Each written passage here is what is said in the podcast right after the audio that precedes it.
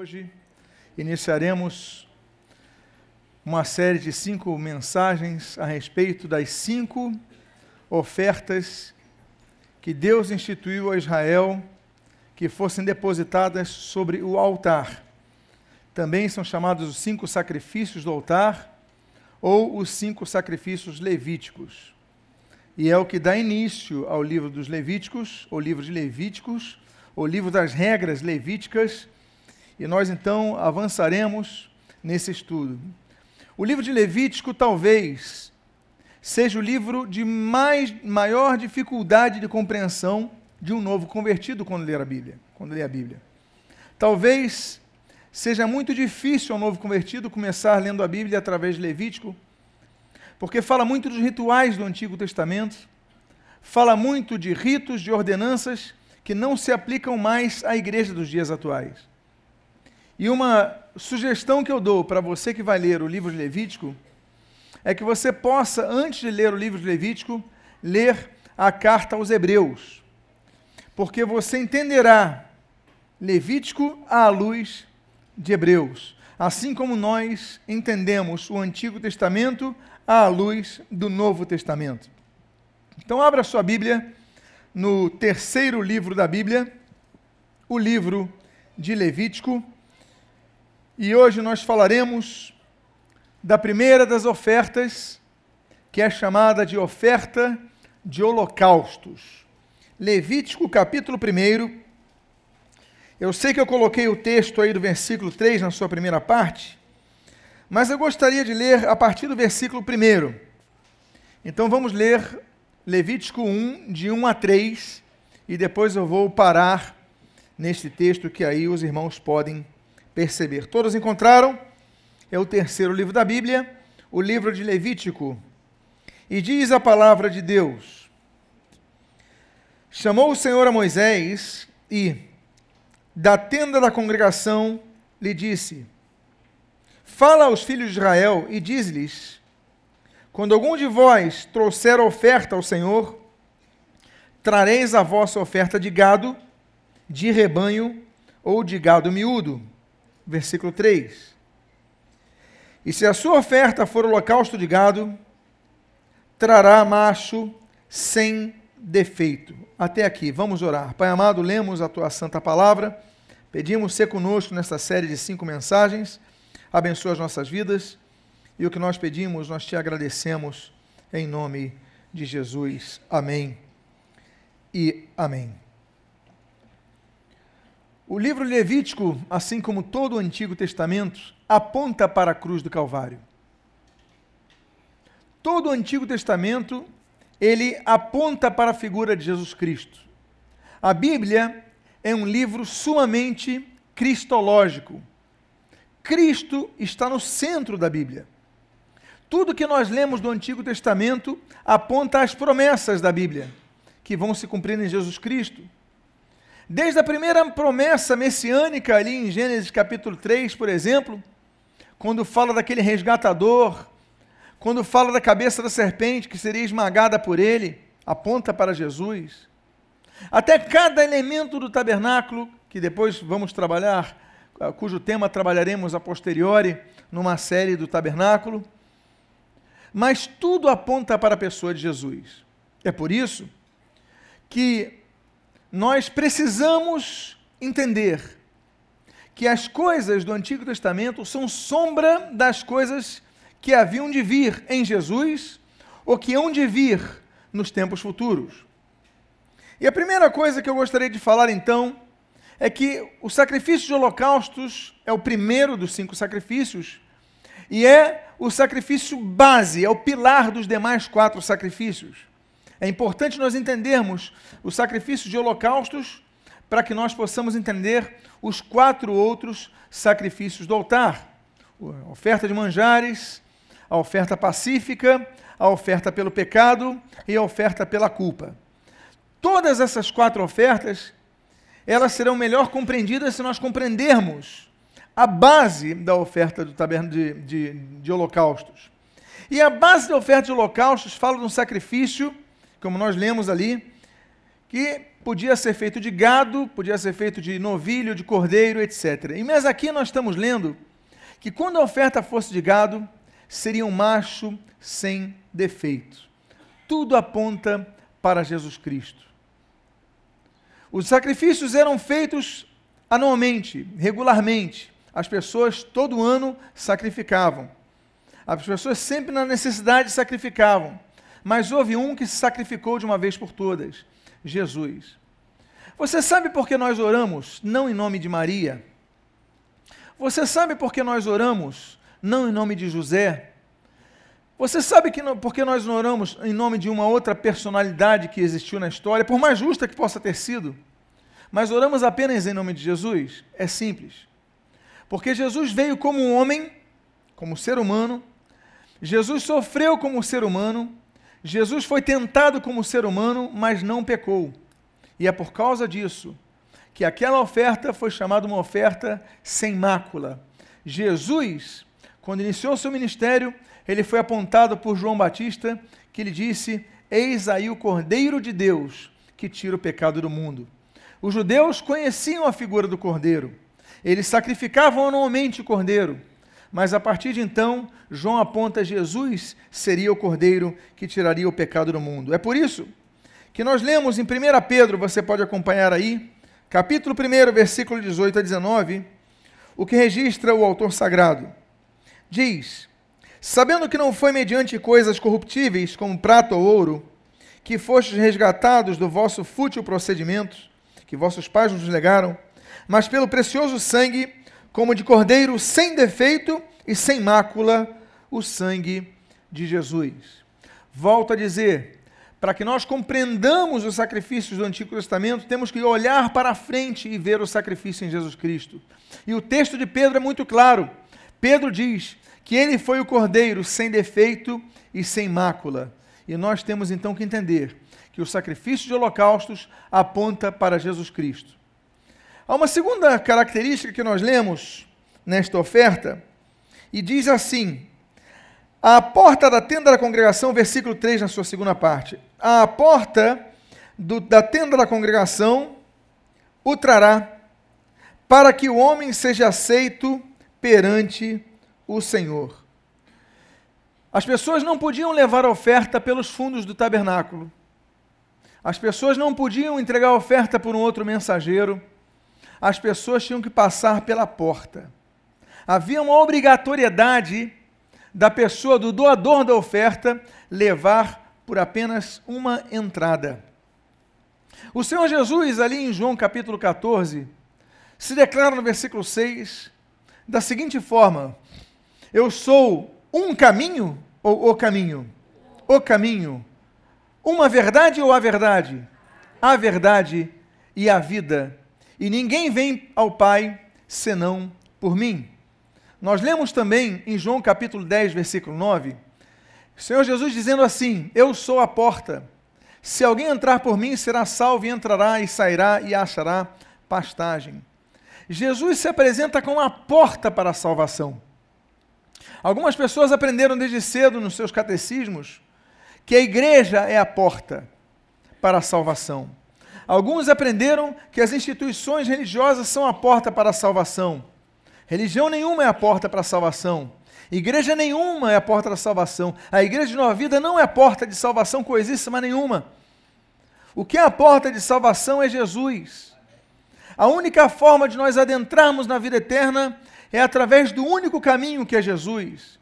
E nós achamos interessante que milhares e milhares de anos antes, a Bíblia já falara que o sacrifício só podia ser aceito se o ofertante adentrasse com a sua oferta pela porta do tabernáculo ali no deserto. Nós devemos entender então que só existe um caminho para a salvação, é Jesus. Eu não posso salvar a sua alma da condenação eterna. Ninguém pode salvar a alma de ninguém, nenhum santo pode salvar a alma de ninguém. Você pode dobrar os seus joelhos e entregar ofertas de todas as formas, e súplicas de todas as formas a qualquer entidade, a Nossa Senhora de Aparecida, como eles chamam, a São Jorge, a São não sei que, a Santa não sei que lá, a pastor, a padre, a qualquer um. mas só um pode oferecer a salvação, Jesus. Certa vez estávamos em Santiago de Compostela, que fica mais ou menos uma hora e meia da terra de meu pai. Meu pai é do norte de Portugal, como vocês já sabem. E nós então fomos lá visitar Santiago de Compostela, onde dizem que estão os ossos de Tiago Matamoros. E ali chegando é interessante, porque aquela catedral é imensa, e a fila para tocar nos ossos de Santiago é uma fila enorme. E eu entrei na fila. Eu entrei na fila e olho para o lado e tem um altar para Jesus. Só que no altar para Jesus eu falava, isso aqui de Santiago tem uma fila enorme. As pessoas querem tocar ali nos ossos de Santiago. Mas aqui onde tem a imagem de Jesus, ainda que nós saibamos que Jesus não está presente nas imagens, ainda que nós saibamos, saibamos de tudo isso, mas como representação, aqueles que entendiam que Jesus estava ali, não havia ninguém. Eu falei, ué, por que, que as pessoas não fazem a mesma fila, mas para essa direção? Porque nós alteramos as coisas, nós dividimos a glória de Deus. As pessoas se preocupam mais com as superstições do que com o que a Bíblia ensina. O único caminho é Jesus. A única porta é Jesus. Jesus declarou: se alguém entrar por mim, será salvo. Não existe outra porta para a salvação. A lei não pode salvar ninguém. As regras não podem salvar ninguém, os dez mandamentos não podem salvar ninguém, os 613 mandamentos do, de mosaicos não podem salvar ninguém. Só Jesus só pode salvar as pessoas. Então, a segunda coisa que nós aprendemos sobre essa oferta é que ela aponta para a entrada da salvação, que é Jesus Cristo. Levítico, no capítulo 1, ainda no versículo 5, ele continua dizendo o seguinte: Depois imolará o novilho perante o Senhor. Um dos maiores mistérios da humanidade, o mistério da Santíssima Trindade Jesus, a Bíblia diz no Evangelho de João, a Bíblia diz no início, no início era o verbo, o verbo estava com Deus, e o verbo era Deus, e o verbo se fez carne e habitou entre nós.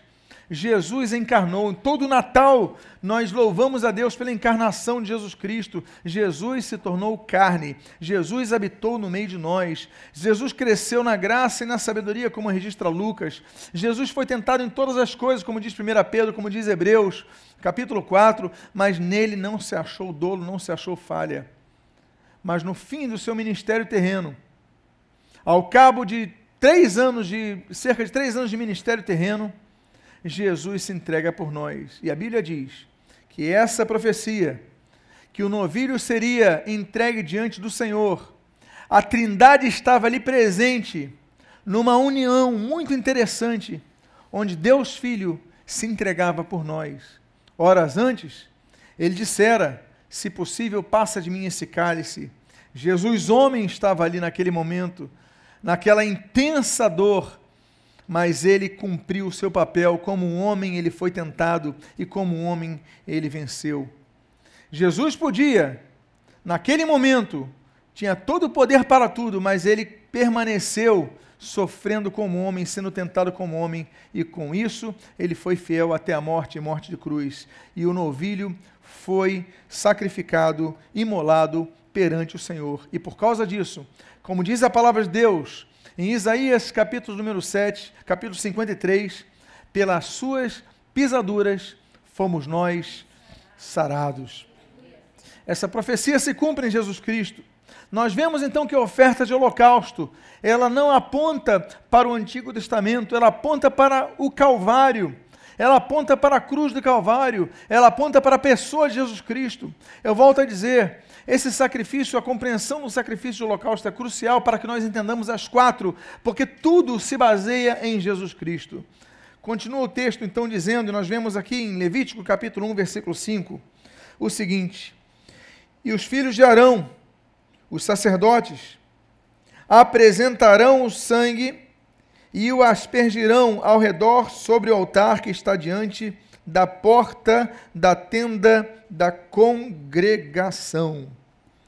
Os sacerdotes tinham a função de pegar o sangue e espargir o sangue à porta da congregação, onde as pessoas entravam, onde estavam os congregados. Essa é a função dos sacerdotes. durante muitos anos e anos e anos e milênios, podemos dizer assim, tem sido aventada uma ideia que não é uma ideia bíblica. É uma ideia que divide pessoas entre cleros e leigos. A reforma protestante no século XVI Lutero vai resgatar um pensamento que Agostinho já tivera. Calvino ele vai concatenar o pensamento e vai amplificar o pensamento. Zwinglio desenvolve a tese, Bugenhagen desenvolve a tese, vários reformadores desenvolvem o entendimento que a Bíblia é clara, que já não existe mais separação de cleros e leigos. Porque se entendia que havia uma categoria de sacerdotes e o resto era o povo. Mas a Bíblia diz que todos nós somos sacerdócio real, nação santa, povo de propriedade eh, exclusiva de Deus, nós somos sacerdotes. Não é mais um pastor que é o sacerdote e vocês são simplesmente, você é um sacerdote. Você pode chegar diante de Deus diretamente através de Jesus Cristo, que a Bíblia diz em Hebreus, é o sumo sacerdote.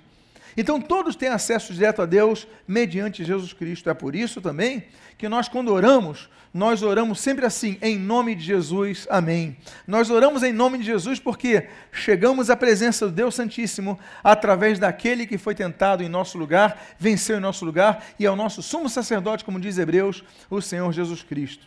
Então a nossa função como sacerdotes é a função do sacerdote nesse sacrifício nós então espelhamos aquilo que eles faziam, pegamos o sangue do sacrifício e espalhamos para a porta da congregação, e a nossa função é exatamente essa. O sangue de Jesus que nos purifica de todo pecado, nós temos a função de pegar esse sangue e aspergir sobre os outros, e anunciar o evangelho a outros, e pregar o evangelho a outros, e fazer com que o evangelho se expanda à porta da congregação. Daí a importância da igreja a igreja como uma agência de transformação nessa sociedade, a igreja como uma embaixada do reino de Deus, a igreja como representante, da, representante daqueles que nela, nela congregados estão espargindo o sangue de Jesus, seja na igreja de Nova Vida, seja na igreja batista, seja na igreja metodista, seja na Assembleia de Deus, mas todos estamos com uma só visão: pegar o sangue de Jesus e espalhar e divulgar o evangelho a toda criatura para que todos sejam salvos.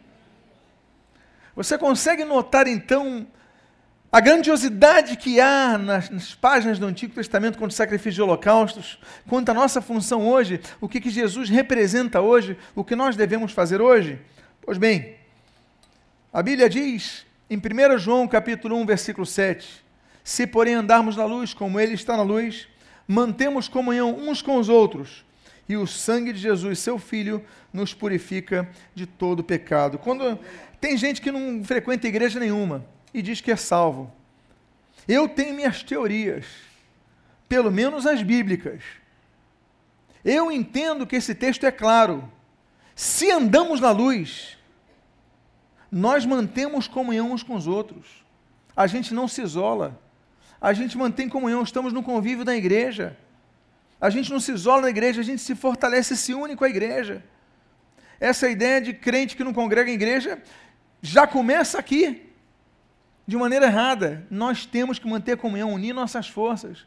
Mas eu não quero nem me ater a esse texto. A função é o, seguinte, o, o final do versículo, que diz: E o sangue de Jesus, seu Filho, nos purifica de todo pecado. A função, então, dos sacerdotes, a minha função, a sua função, a nossa função, é levar esse evangelho de purificação de pecados a todos. É dizer: Jesus perdoa. Jesus pode te perdoar, Jesus pode transformar, Jesus pode modificar a sua vida. Amém, queridos? É a nossa função.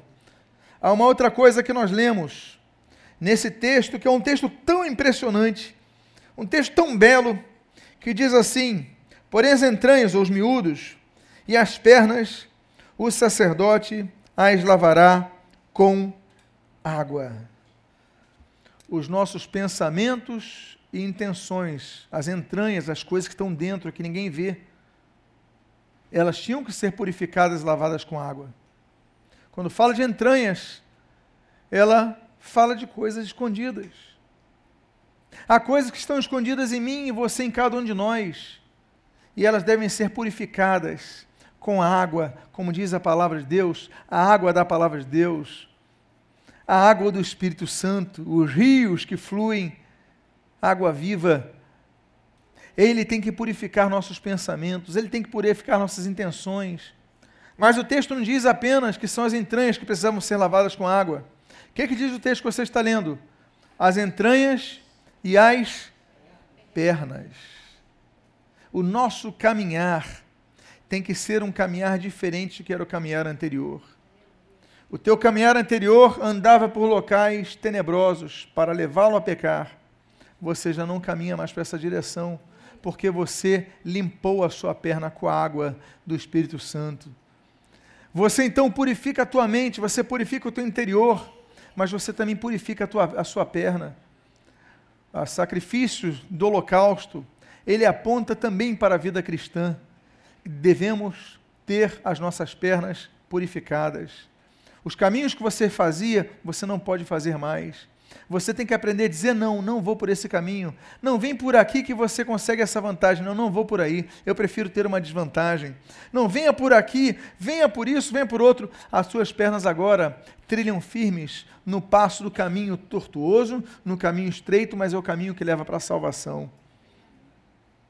Por isso que você não tropeça mais porque você não seguia mais pelos convites que lhe fazem, nem convites de terceiros, nem convites da tua carne, nem convites de Satanás, mas você segue com a lâmpada para os nossos pés, que é, que é, nossos pés, que é, que é a palavra de Deus e a luz para o nosso caminho, a palavra de Deus, nossos passos são guiados. Então, temos que limpar as pernas desse sacrifício, as entranhas, nossos pensamentos, as pernas, nossos passos.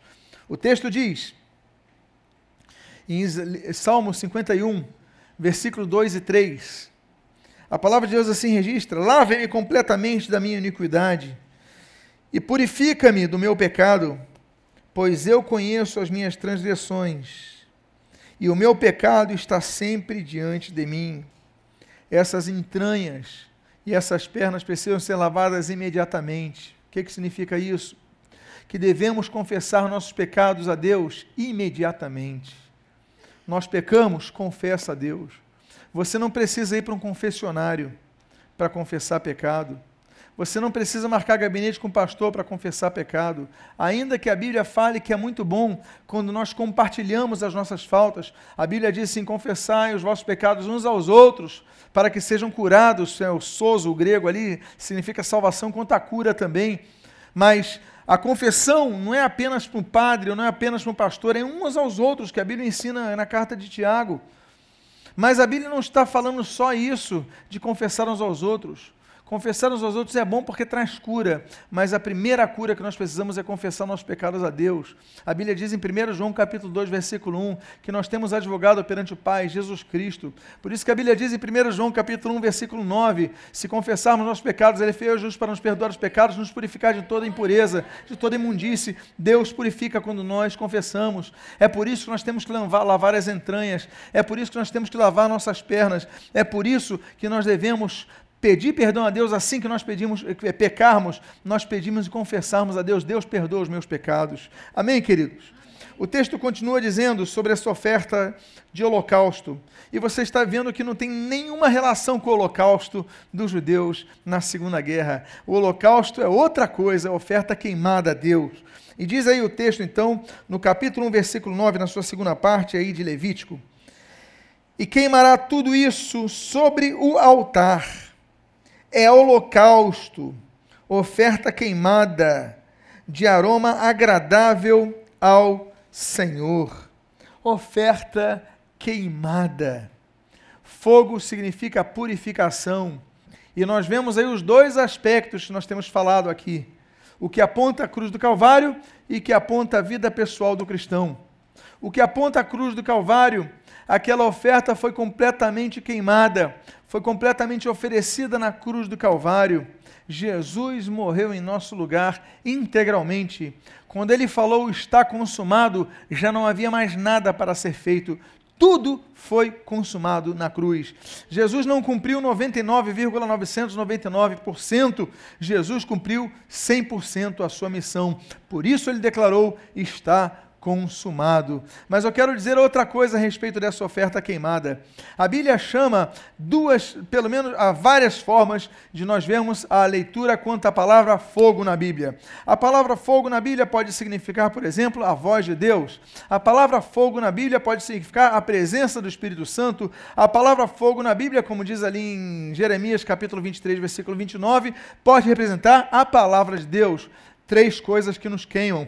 Quando Deus fala, as coisas são queimadas. Deus tem poder para queimar. Deus tem poder para lançar em cima daquele sacrifício no Monte Carmelo de Elias. De Elias levanta doze pedrinhas ali, coloca água, torna mais uma vez água, coloca mais água e o fogo vem e consome. Por quê? Porque Deus é um, é, é um Deus que cuja voz, cujo poder traz fogo e aceita a nossa oferta. Mas a outra coisa que a Bíblia fala sobre o fogo, o fogo que transforma, o fogo que purifica. O fogo é purificador.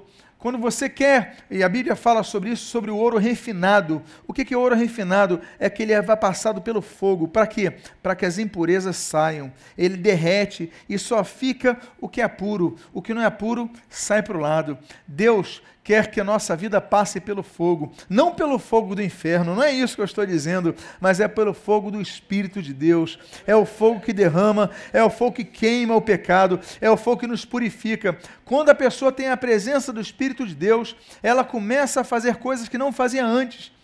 As pessoas que antes mentiam, ela agora ela começa a mentir, fica com uma consciência pesada, fala: Meu Deus, eu estou mentindo. Por que, que você tem isso? Porque o Espírito Santo está falando. O Espírito Santo é aquele que Jesus falou, convence o homem do pecado, da justiça e do juízo. Nesse momento, ele está exercendo o ministério dele de convencer a pessoa do pecado. Quando a pessoa roubava, a pessoa roubava. Eu lembro de um, de um rapaz que estudou comigo, aí ele falou: Não, eu peguei um grampeador no meu trabalho. Mas não é teu trabalho? É, mas ninguém vai, dar no... ninguém vai notar.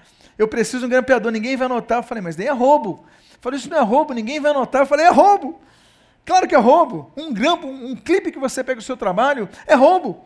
Mas ninguém vai notar. Isso não é o caso. A questão não é quantitativa, a questão não é se tem abundância ou não, não te pertence. Mas é quando a pessoa tem o Espírito Santo, ela pode pegar um clipe que não lhe pertence, que ela vai falar: Isso não é meu ela vai ficar por quê? Porque o Espírito Santo está falando. O que, ele está fazendo? Ele está purificando a sua vida. Ele está derramando o seu fogo na sua vida. A Bíblia fala sobre as línguas como línguas de fogo que desceram no Pentecostes. O Espírito Santo representa muito mais o fogo do Espírito do que apenas o falar em línguas. Ele representa a purificação do ser.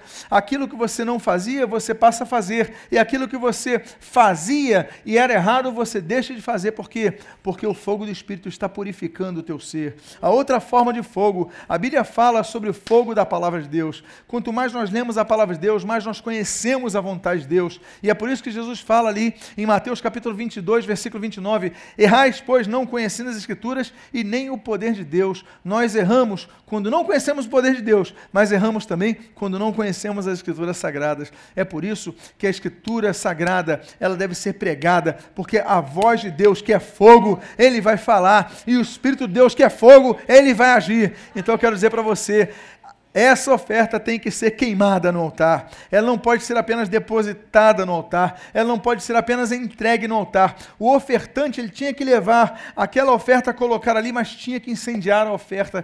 Ele tinha que ver aquela oferta sendo queimada. Nós temos que ver isso na nossa vida. Não adianta você vir na igreja se não observar que o Espírito Santo está queimando na sua vida. Não adianta você frequentar dez cultos, mil cultos. Você é pastor, você é diácono, você é evangelista, você é presbítero, você seja o que for. Não adianta adianta, se você morar na igreja, não adianta nada se você não notar que essa oferta está sendo queimada, purificada pelo Espírito de Deus. Nós precisamos ser restaurados por Deus, nós precisamos ser purificados por Deus, nós precisamos ser transformados por Deus. Diga à pessoa que está do seu lado: a tua oferta tem que ser queimada no altar, a tua vida tem que ser queimada continuamente no altar.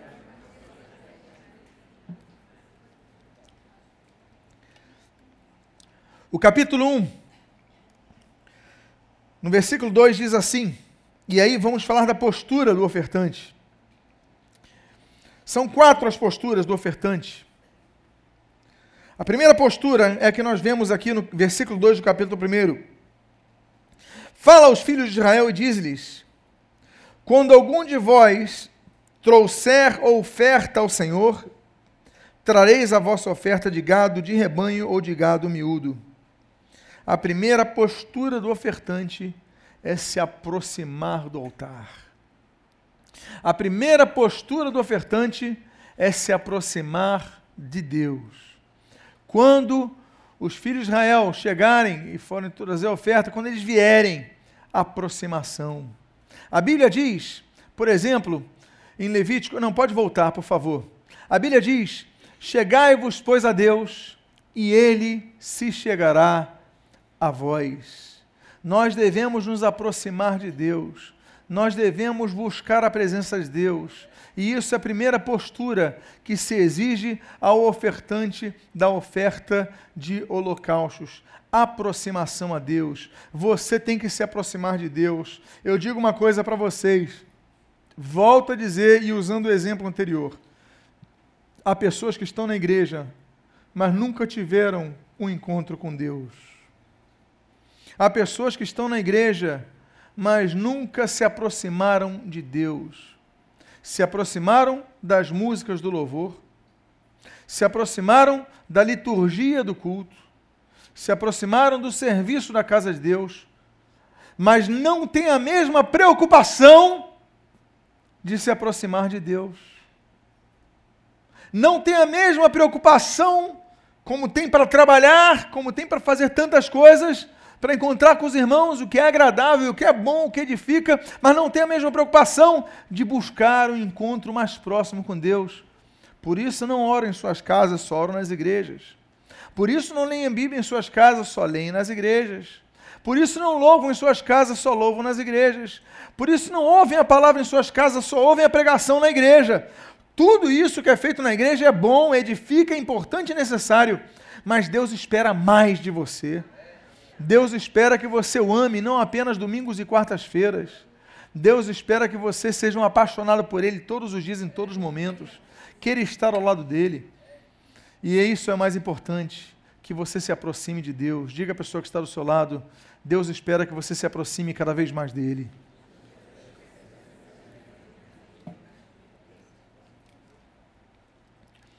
A segunda postura requerida ao ofertante. Nós encontramos no capítulo 1, versículo 4, na sua primeira parte. E porá a mão sobre a cabeça do holocausto. Tem que haver, e a segunda, a segunda postura do ofertante, tem que haver uma identificação entre o ofertante e a oferta de holocaustos. Tem que haver identificação. Antes dessa oferta ser queimada, o ofertante, ele colocava no altar, ali do deserto, no tabernáculo do deserto, e antes da oferta ser queimada, ele tinha que fazer uma coisa. Os sacerdotes diziam: coloque a mão sobre a cabeça dele. Então o ofertante colocava a mão sobre a cabeça do bezerro, a cabeça do boi, a cabeça do touro, enfim, colocava a mão ali. Por que, que ele colocava a mão ali? Porque esse era o símbolo de identificação. Esse era o símbolo de substituição. Esse era o símbolo que dizia o seguinte: nesse momento, não é apenas um boi que está aqui para ser sacrificado, sou eu. A cabeça dele representa a minha vida aqui. É identificação. Uma das mais belas significâncias da Bíblia quanto ao corpo de Cristo é quando o apóstolo gentios Paulo ou Saulo de Tarso, ele diz o seguinte: que a igreja é o corpo de Cristo, mas Cristo é o cabeça da igreja. Jesus é o cabeça da igreja. Nós colocamos não a cabeça sobre um boi, não a cabeça sobre um cordeiro, mas colocamos a nossa mão sobre a cabeça do cordeiro de Deus. Identificação é o que nós precisamos. Nós devemos ter a identificação de quem teve a vida substituída pela vida de Jesus Cristo. Por quê? Porque naquela cruz não era Jesus que devia estar, era eu. Naquela cruz, não era Jesus que devia estar, era você. Naquela cruz, não devia estar o Senhor Jesus, que ele não fez nada para estar naquela cruz, por que, ele tinha que estar lá? Jesus era inocente, por que, que ele devia estar lá? Jesus não pecou, por que ele devia estar lá? Era eu, era você, era cada um de nós que devíamos estar naquela cruz, mas Jesus se colocou em nosso lugar, como se nós colocássemos a mão na cabeça daquele cordeiro e houvesse a substituição. Jesus morreu em nosso lugar. Por isso, nós devemos ser pessoas que expressem que somos pessoas que foram transformadas por Cristo. Será que as pessoas olham isso em nossas vidas? Será que as pessoas veem identificação entre nós e o Cordeiro? Será que as pessoas veem identificação entre nós e Jesus Cristo? Será que as pessoas olham para nós e dizem assim: Eu vejo Jesus nele, eu vejo Jesus nela? Será que isso acontece? Isso, se não está acontecendo, é porque você está fazendo algo errado na sua vida.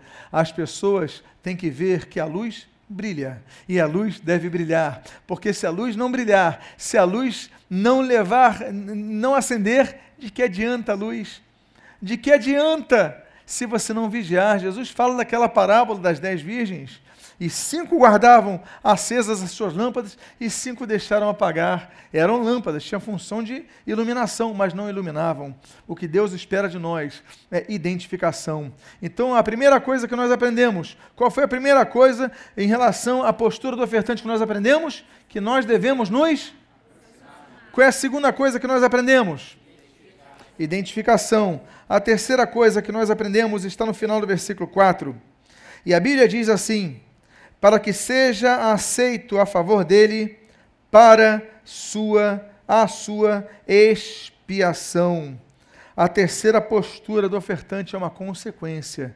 Ele é aceito por Deus. Ele é aceito por Deus. Expiação, substituição. Para a sua substituição, para a sua expiação. Lembra que ele falou? Coloca a mão na cabeça para que seja feita a substituição simbólico é o que acontece na cruz. Quando nos identificamos com Jesus, a expiação dos pecados. Nós vemos quantas coisas do Novo Testamento nessa parte do Antigo Testamento, lá incrustado no início do livro dos Levíticos, de Levítico. E aí nós vemos o evangelho sendo pregado ali. Os judeus não sabiam o que era aquilo. Eles não entendiam que aquilo apontava para a figura majestosa de Jesus. Eles não entendiam que aquilo apontava para a cruz do Calvário. Eles não entendiam que isso apontava para a igreja. Mas o fato é que Deus aceita o nosso sacrifício, Deus aceita é, a nossa oferta, a nossa entrega, mas para isso nós temos que nos entregar de coração. Nós devemos nos aproximar de Deus. E o texto que nós lemos anteriormente, que eu vou repetir aqui, de Tiago 4,8, diz assim: Chegai-vos a Deus, e Ele chegará a vós.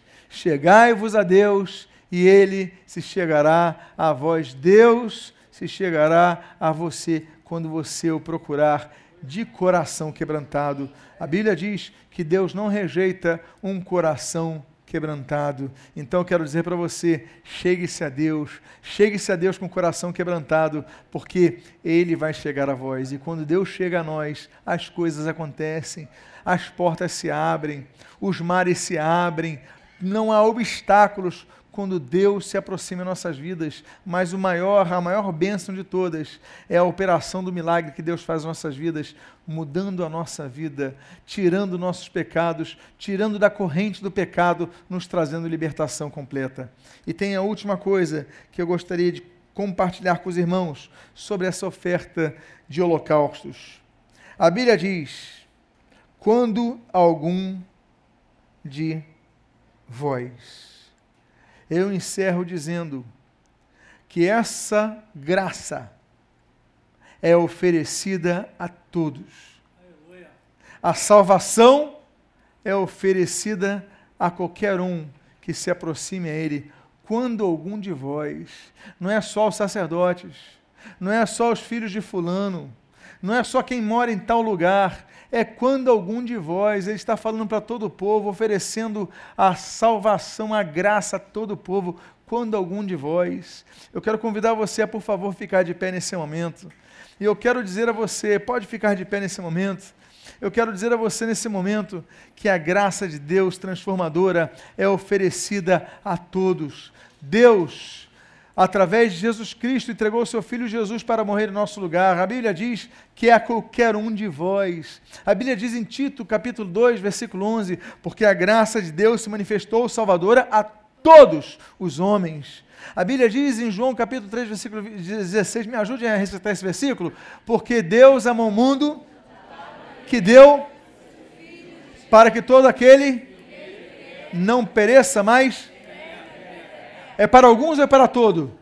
Todo. A salvação é oferecida a todos. A transformação é oferecida a todos. Eu sei que os sacrifícios no altar já não são mais feitos. Os judeus terminaram de fazer as cinco ofertas, não fazem mais. No ano de 70.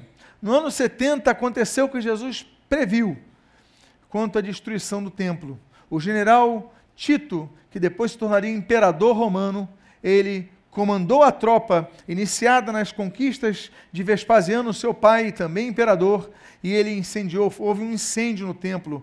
O templo foi destruído. Hoje só resta uma parede desse templo, que as pessoas chamam de muro, o Muro das Lamentações.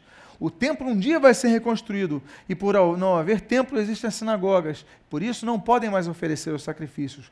Eles não oferecem mais os sacrifícios de holocaustos. Eles nem aceitam essa nominação de holocausto quanto ao genocídio dos anos 30 e 40. Eles não aceitam isso. Agora, o que nós podemos dizer é o seguinte: o que nós podemos dizer é que o holocausto, aqui que nós vemos do período levítico, ele é apresentado na cruz do Calvário e ele ecoa nos dias atuais. O que Jesus faz ele continua, o que Jesus fez naquela cruz, ele continua a operar hoje, continua a salvar vidas, continua a libertar vidas, continua a transportar vidas do império das trevas para o reino de sua preciosa luz e ele continua a purificar vidas de seus pecados. Eu convido a que todos, por favor, fechem seus olhos e eu queria fazer um convite muito especial. Se você hoje nos visita nesta noite e quer dizer, Deus, eu estou vendo que eu preciso me render a Jesus Cristo. A oferta levítica acabou há muito tempo, mas hoje eu quero entregar a minha vida para Jesus Cristo, para que Ele opere toda essa transformação que nós vimos ali, apregoada no Antigo Testamento, apontando para a cruz do Calvário. Eu quero isso na minha vida hoje, purificação dos meus pecados. Então, se você é uma das pessoas que quer entregar a sua vida ao Senhor Jesus nesta noite, levante seu braço agora. Há alguém aqui que queira entregar a sua vida ao Senhor Jesus nesta noite?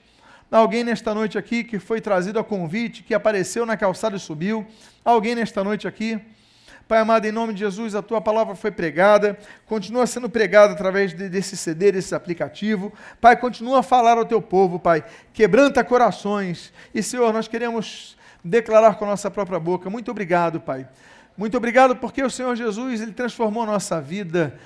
Nós hoje somos novas criaturas, vivemos em uma nova vida, sem o domínio do pecado, sem o domínio de Satanás sobre nós.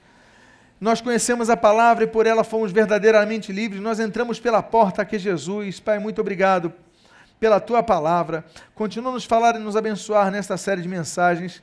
E o que nós pedimos, nós te agradecemos em nome de Jesus. Amém e amém.